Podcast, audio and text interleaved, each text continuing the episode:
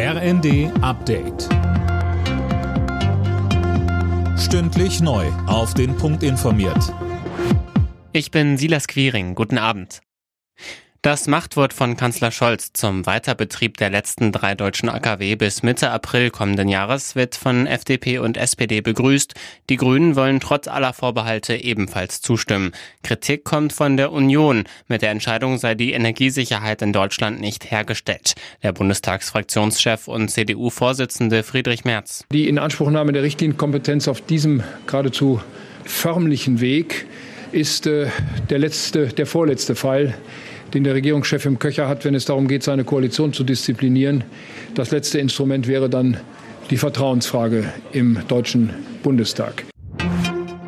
Die EU-Länder sollen für einen Teil ihres Gasbedarfs zu gemeinsamen Einkäufen auf dem Weltmarkt verpflichtet werden. Das hat die EU-Kommission vorgeschlagen. Bisher hat es lediglich eine Vereinbarung über ein freiwilliges gemeinsames Auftreten auf dem Weltmarkt gegeben.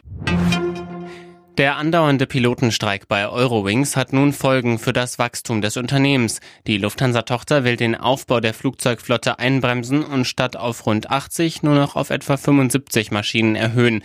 Gestrichen werden auch die Pläne für die Schaffung von rund 200 neuen Jobs sowie Beförderungen. Die Streichungspläne betreffen lediglich den Betrieb in Deutschland. Der Streik der Piloten hatte gestern begonnen und soll noch bis morgen andauern. Erste Überraschung in der zweiten Runde des DFB-Pokals. Borussia Mönchengladbach hat beim Zweitligisten Darmstadt 98 mit 2 zu 1 verloren. Hoffenheim fertigte Schalke im einzigen Bundesliga-internen Duell mit 5 zu 1 ab. Zuvor gewann Titelverteidiger Leipzig mit 4 zu 0 gegen den HSV.